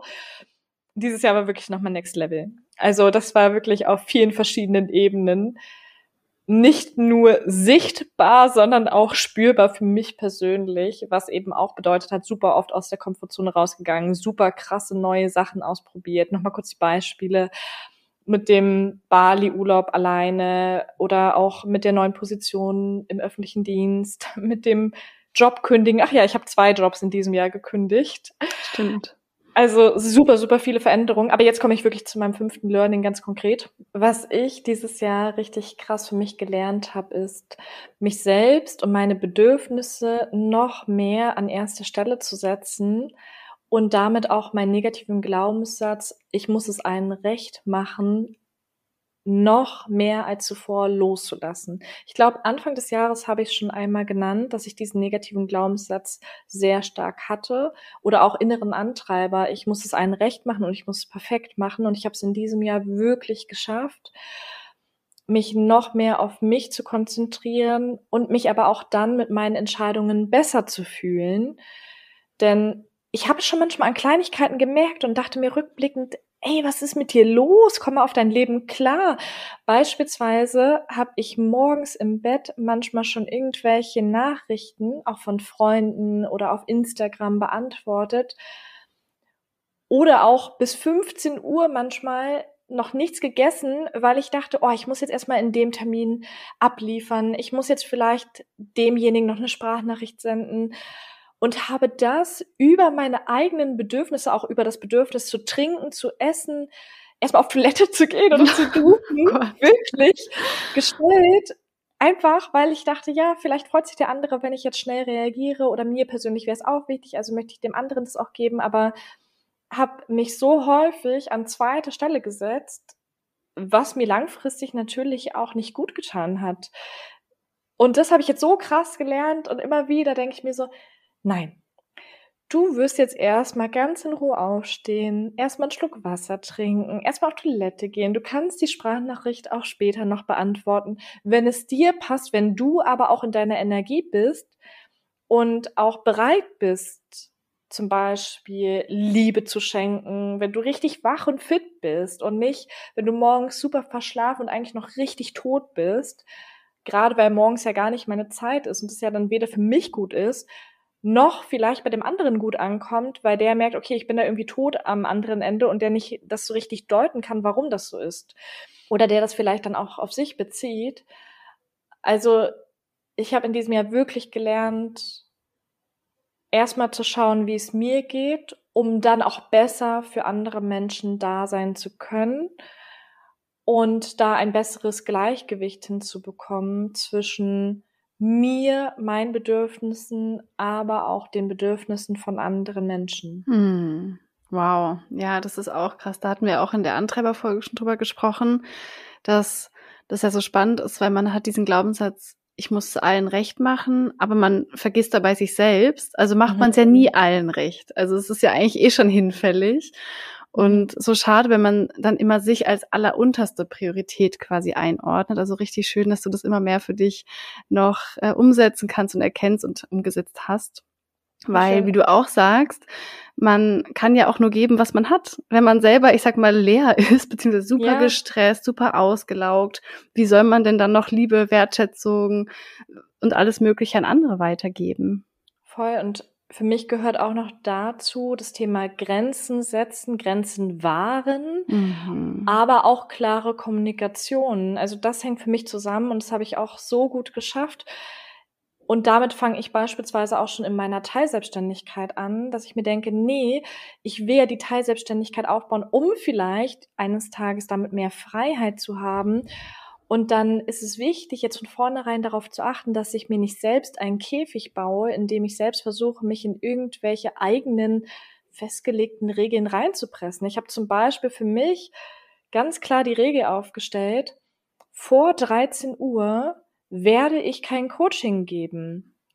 Im besten Falle erst ab 14 Uhr. Gut, ab 13 Uhr geht auch mal, wenn es nicht anders geht. Aber ich hatte jetzt schon so viele Anfragen in der letzten Zeit, auch wegen irgendwelchen Kennenlernen-Calls oder auch mit anderen Expertinnen oder weil ich beispielsweise auch als Dozentin für andere Online-Programme mit meiner Expertise angefragt worden bin. Und da habe ich aber von vornherein immer schon überlegt, wann, zu welcher Uhrzeit am Tage bin ich in meiner Energie und das bin ich einfach erst ab mittags. Wann muss ich mich am wenigsten stressen oder am wenigsten versuchen zu verbiegen und hat das dann von vornherein so kommuniziert und war da super klar in der Kommunikation und konnte dann in dem Moment aber auch die Leistung abrufen oder auch quasi die Energie geben in den Calls oder generell in den Coachings, die ich geben wollte, Mhm. weil ich geschaut habe, was brauche ich, um geben zu können. Ja, das ist so wichtig. Ich weiß so gut, wie vielen es da genauso geht da draußen. Also voll schön, dass du es nochmal mitgibst, weil das ist wirklich auch so eine Selbstfürsorgegrundlage irgendwie. Ne? Mhm. Und im. Endeffekt ist ja auch jeder erstmal dafür verantwortlich, für die eigenen Bedürfnisse. Natürlich, dass man sich auch gegenseitig unterstützt und hilft, keine Frage, aber dass man überhaupt erstmal weiß, was man braucht, kann einem ja auch kein anderer sagen. Darüber haben wir auch erst gesprochen in der Bedürfnisfolge. Also so eine super, super, super wichtige Sache. Und auch da wieder nicht nach links und rechts zu schauen und auch Mhm. da nicht zu schauen, wie könnten denn jetzt andere darüber denken, wenn ich sage, ich mache erst Termine ab 13 Uhr? Ist mir doch scheißegal. Es ist doch wichtig, dass es mir damit gut geht. Und das finde ich auch so krass bei den meisten Arbeitgebern, die vielleicht noch gar nicht so flexible Arbeitszeiten leben, dass jeder Mensch in ein bestimmtes Korsett gesteckt wird Mhm. und beispielsweise Termine ab 8 Uhr morgens für jeden angesetzt werden. Ja, vielleicht denken jetzt ein paar von euch, die uns gerade zuhören, ja, was ist mit dir los? Kann sein. Aber jeder Mensch hat eine unterschiedliche Energie. Es gibt einfach, haben wir schon häufiger hier gesagt, die Morgenmenschen, die Lerchen, es gibt die Nachtmenschen, die Eulen.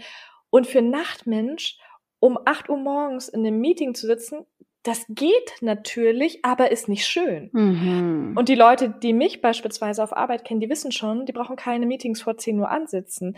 Ich bin zwar auch morgens dann natürlich pünktlich auch in einem früheren Termin drin und ich schaffe es auch, mich zu überwinden und mich auch ein Stück weit zu verstellen im Sinne von trotzdem professionell zu antworten, trotzdem abliefern zu können.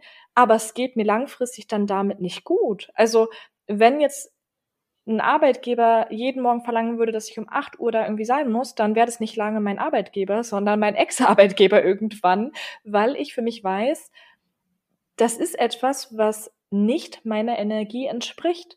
Und ich bin einfach später arbeitsfähig und richtig energievoll. Also warum soll ich denn nach solchen Regeln leben, wenn ich es mir auch anders wünschen und auch aussuchen kann? Mhm, absolut, das stimmt total. Und das fängt ja auch schon in der Schulzeit an, dass man da so reingepresst wird. Alle Mhm. Menschen müssen genau den gleichen Rhythmus haben und die genau die gleichen Sachen machen.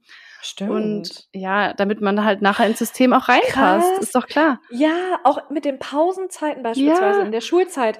Du musst dann von 12 Uhr bis, weiß ich nicht, 12.30 Uhr Mittagessen. Ja, aber vielleicht hast du um 12 Uhr oder 12.30 Uhr noch gar keinen Hunger. Weil du zu dieser Zeit einfach nichts essen möchtest und trotzdem wirst du da ein bisschen zu genötigt, weil du dann vielleicht später nicht so die Möglichkeit ja, dazu hast. Genau, hast halt Pech, auch, musst halt reinpassen. Ja, und auch in anderen Arbeitskontexten. Das ist doch so krass eigentlich, dass wir alle, trotzdem wir so individuell sind, so unterschiedliche Bedürfnisse haben, in ein System gepresst werden, wo aber nicht alle reinpassen. Ja, das ist einfach Quatsch. Ja. Und ich habe das Gefühl, so langsam fällt es auch mehr und mehr Leuten auf. Beziehungsweise mhm. es ist ja auch kein Wunder, dass es so viele mentale, psychische Krankheiten auch gibt. Also es, es funktioniert ja einfach faktisch. Das macht dich ja nicht glücklich. Dass du 80 Millionen Menschen, wenn wir jetzt mal bei Deutschland bleiben, ein, in einen Lebensweg reinpresst. So, das ist einfach, mhm. naja ich denke, da ist ein Wandel da. Wir sind mal guter Dinge. Aber ja, deswegen umso wichtiger, sich auch zu erlauben, ich darf meine eigenen Routinen haben und meine eigenen Bedürfnisse. Die sind nicht falsch oder dumm oder schlecht oder so. Nein, die sind okay. Nur weil andere Leute da draußen uns weiß gemacht haben, dass das anders sein muss, stimmt einfach nicht. Ja. Ja. Und meine fünfte Erkenntnis oder ja, Learning aus diesem Jahr, vielleicht ist auch mehr so eine Sache, die mir mehr bewusst oder klar geworden ist, wie unfassbar kraftvoll ein gutes Umfeld an Menschen ist. Mhm. Ich weiß, dass das nicht jeder hat, vor allem nicht familiär, aber das kann wirklich auch in Freundschaften sein, in Kontakt mit Menschen, die gleichgesinnt sind, die einen verstehen, die in den gleichen Themen drin sind, aber bestenfalls natürlich auch familiär. Also ich war dieses Jahr einfach so so oft war ich so richtig so sprachlos, was ich eigentlich für ein Umfeld an Menschen in meinem Leben habe, die so hinter mir stehen und die mich verstehen und das ist einfach, das macht einfach so einen riesigen Einfluss aufs eigene Leben und ich glaube schon, dass man da auch einen sehr großen Einfluss drauf haben kann. Also selbst wenn mhm. jetzt jemand zuhört und denkt, ja, scheiße, mit meiner Familie verstehe ich mich gar nicht, die verstehen mich gar nicht, Freunde habe ich auch irgendwie nicht so richtig, verstehe ich total auch, dass es belastend ist da würde ich wirklich immer so ein bisschen schauen, wie kann ich irgendwie mich mit Menschen umgeben, die so sind wie ich, die Interessen haben wie ich, sei es auch vielleicht erstmal nur online, keine Ahnung, sei es auf Facebook in einer Gruppe oder sei es bei einem Online-Treffen oder auf einer Messe oder so. Also da kann man ja wirklich auch so ein bisschen kreativ werden. Ich bin auch echt nicht so eine krasse Netzwerkerin oder so, dass mhm. ich jetzt mhm. ständig auf tausend Leute zugehe. Aber ich glaube mittlerweile, das haben wir auch schon öfter gesagt, mit dem Internet gibt es so viele Möglichkeiten, zumindest mal in Kontakt zu kommen äh, mit Menschen, die ja einfach so ein bisschen die gleichen Werte haben, so ähnliche Vorstellungen, weil das gibt einem so viel Stabilität und Stärke und Rückenwind und auch wieder eigenes Wachstum und so. Also ich, ich hatte das lange irgendwie nicht so auf dem Schirm, wie wichtig das eigentlich ist oder wie wertvoll oder wie viel Kraft das auch haben kann. Aber das ist wirklich eine Sache, wo man auch, so wie man natürlich die Möglichkeiten hat, ähm, auch so ein bisschen Energie vielleicht rein investieren kann oder auch mal hinterfragen kann, zum Beispiel ne, in irgendwelchen Kreisen, wo man eigentlich merkt, da fühle ich mich ehrlich gesagt gar nicht so wohl. Will man da so viel Zeit dann damit verbringen? Wir hatten ja auch das Thema Freundschaften schon oft. Oder wenn da vielleicht auch gelästert wird oder irgendwelche so gemeinen Sachen kommen, das gibt's ja leider öfter mal sich da auch mal zu fragen, will ich das? Will ich diese Energie auch in meinem Leben haben oder habe ich irgendwie die Möglichkeit, mich auch mit Menschen zu umgeben, wo ich danach mich auch vielleicht so ein bisschen besser fühle, wenn ich die gesehen habe? Auf jeden Fall. Das war auch so ein krasses Learning wieder mal in diesem Jahr, dass das Umfeld total wichtig ist und natürlich auch einen riesen Einfluss darauf haben kann, wie leicht einem bestimmte Dinge fallen, auch wenn man selbst natürlich da immer den größten Einfluss haben sollte. Also dass man selbst auch die Person ist, die sich selbst gut zuspricht oder die an sich glaubt und die sich traut, zum Beispiel aus der Komfortzone zu gehen. Also ich finde, am Ende muss man selbst diese Person sein, die den größten Einfluss auf sich selbst hat. Aber natürlich ist das Umfeld entscheidend und ich habe mich auch von toxischen Menschen in den letzten zwei Jahren gelöst, wo ich irgendwann wirklich gesagt habe, das Verhalten finde ich so inakzeptabel und ich weiß einfach meinen Wert zu schätzen und möchte mich mit solchen Menschen nicht mehr umgeben. Die haben in meinem Leben keinen Raum und keinen Platz mehr und die haben auch meine Aufmerksamkeit und Energie nicht verdient. Mhm, ja, und es kann schwer sein, keine Frage, aber sich da vielleicht überhaupt mal bewusst drüber zu werden, Und sich immer wieder zu fragen, tut mir das gut, auch da wieder dieses Bewusstsein reinzuholen, kann ja auch schon der erste Schritt sein. Ähm, statt dass man vielleicht da so ein bisschen unbewusst sich alle möglichen Energien die ganze Zeit reinholt und dann merkt, mir geht's nicht gut und vielleicht gar nicht so richtig weiß, warum. Also es kann wirklich einen großen Einfluss haben. Ja, es gab noch eine interessante Situation, die ich hier aber so ein bisschen anonymer erzählen muss. Ich habe in irgendeiner Podcast-Folge von damals mal darüber gesprochen, dass es auch in meinem familiären Umkreis eine Person gab, von der ich mich gelöst habe, zu der ich den Kontakt abgebrochen habe, weil ich gemerkt habe, der Kontakt tut mir nicht gut. Und lustigerweise wurde ich jetzt wirklich ungelogen vor vier Tagen gefragt, ob es für mich okay wäre, an einem Familientreffen teilzunehmen, Weihnachten, wo die Person dann auch kommt, mit der ich seit Jahren jetzt keinen Kontakt mehr habe Oha. und den Kontakt abgebrochen habe. Oha. Und ich muss sagen, mich hat selbst meine Reaktion ein bisschen erstaunt. Aber ich habe gesagt, weißt du, ich kann verstehen, dass du möchtest, dass die Person an dem Familientreffen teilnimmt, weil du wieder auch mit ihr Kontakt hast und dir es wichtig ist. Und es ist für mich okay. Ich kann damit umgehen. Denn zum einen waren mir die Bedürfnisse der anderen Person wichtig. Das bedeutet aber nicht, dass ich meine Bedürfnisse außer Acht lasse, sondern ich habe dann gesagt, ich werde für mich einen Weg finden, um damit umzugehen. Also ich werde es dann schaffen, ein normales Gespräch zu führen, normal Halle zu sagen. Und trotzdem bedeutet das ja nicht, dass ich danach, nach dieser Weihnachtsfeier mit der Person weiterhin Kontakt halten muss oder ich finde es auch wichtig, mit einem gewissen Abstand auf Dinge wieder drauf zu schauen und zu schauen, vielleicht hat die Person sich auch verändert. Jeder hat eine zweite Chance verdient. Mhm. Und wenn nicht, dann bin ich jetzt mittlerweile so entspannt mit dieser Situation, weil ich ja gemerkt habe und gelernt habe, ich kann mich von der Situation und von der Person lösen.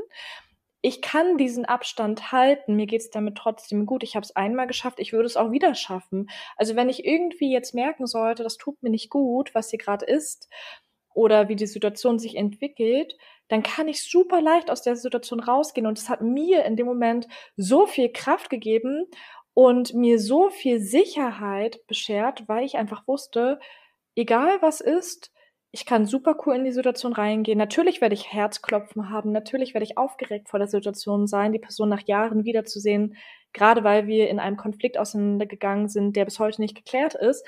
Aber ich schaffe es dann trotzdem, mich einfach neutral auf Gespräche einzulassen, zumindest neutral im Sinne von, ich werde mich auf keine Diskussion einlassen und ich stehe da einfach drüber. Ich stehe da einfach komplett drüber und weiß, ich bin von niemanden abhängig, ich bin mir selbst genug, ich bin aber auch selbstbewusst genug, um Grenzen setzen zu können, falls es erforderlich ist. Und mm. es gibt mm. mir so so viel Macht über Situationen, das sollte ich gar nicht negativ anhören, sondern einfach nur, ich muss mich Situationen nicht mehr unterordnen. Ich sehe mich da nicht als Opfer oder so, sondern ich weiß, ich gehe da aufrecht in die Situation rein und ich werde aufrecht aus der Situation rausgehen, egal wie es wird. Ja, mega geil. Ja, klar, weil dann bist du ja auch nicht ausgeliefert, ne? Sonst hat man ja oft mhm. das Gefühl, ich muss die jetzt sehen und dann lädt die ihre ganze Scheiße bei mir ab und dann kann ich nichts machen, so ein bisschen. Aber wie du sagst, diese innere Abgrenzung, mega stark von dir, dass du da so schon rangehen konntest.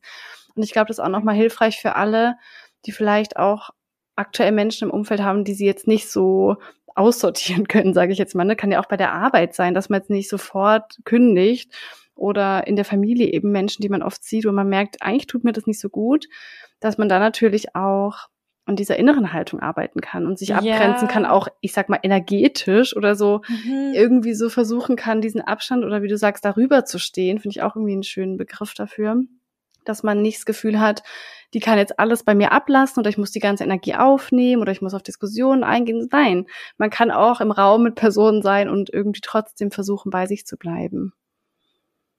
Voll, genau. Und ich lasse die Emotionen der Person bei ihr. Mm, ja. Und auch wirklich, was du gesagt hast, dieses innerliche Abgrenzen. Also ich schaffe es zwar dann in solchen Situationen eine Verbindung aufzubauen, indem ich in ein angenehmes Gespräch reingehe und trotzdem versuche ich auch da wieder meine Erwartungshaltung so gering wie möglich zu halten, um nicht enttäuscht zu werden, um einfach da so neutral wie es geht mhm. in die Situation reinzugehen und mir auch im Vorfeld schon zu überlegen, was kann ich tun, damit es mir mit der Situation noch besser geht. Ich habe meinen Freund dabei, ich werde mir danach noch einen schönen Abend machen und ich weiß nicht, irgendwie habe ich auch das Gefühl, das hat ein bisschen was mit dem Alter zu tun. Also, wir sind ja noch nicht so alt, aber ich habe dann einfach auch zu der Person, die mich gefragt hat, ob es für mich okay ist, gesagt, na, ich bin jetzt irgendwie so erwachsen geworden. Also, das heißt nicht, dass man alles zulassen muss, nur weil man erwachsen ist. Das heißt auch nicht, dass man alles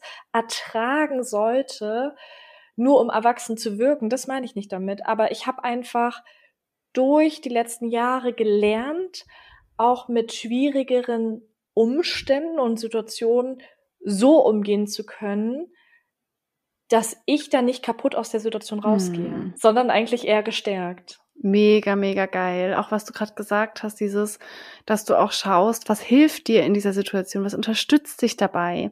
Das ist ja, es klingt, ich sag mal so simpel, aber oft hat man das gar nicht so im Kopf und das ist ja quasi ein bisschen dieses Selbstmanagement.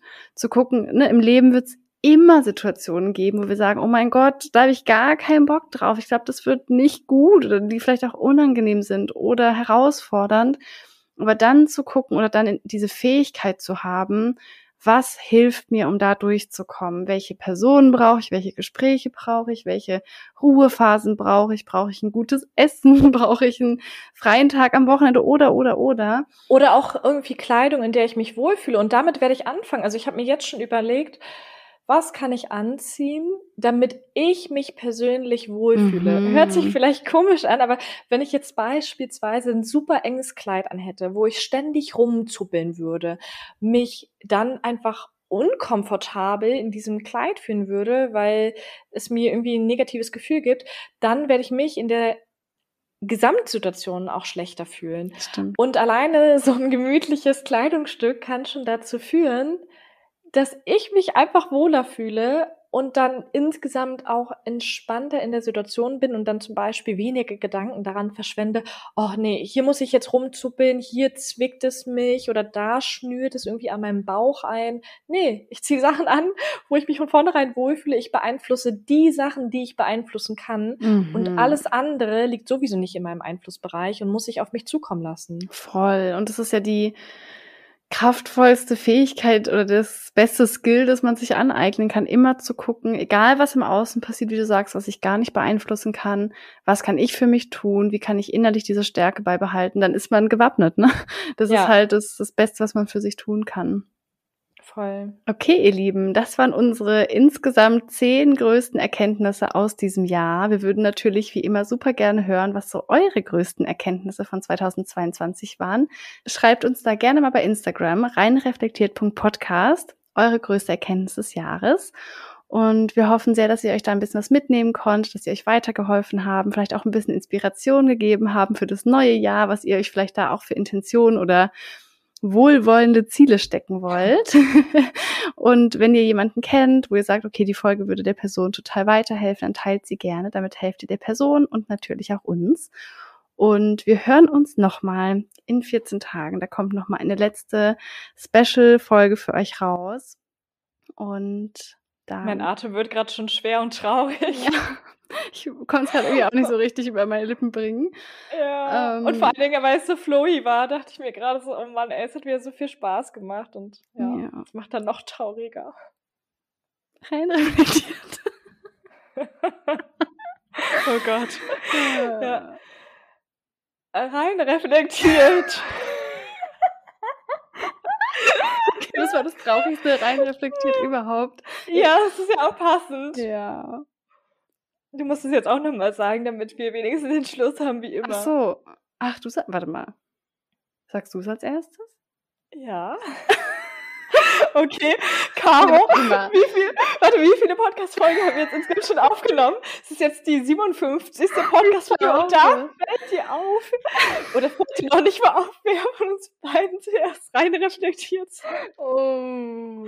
Ich glaube, das ist Verdrängung. Einfach Verdrängung. Okay rein reflektiert.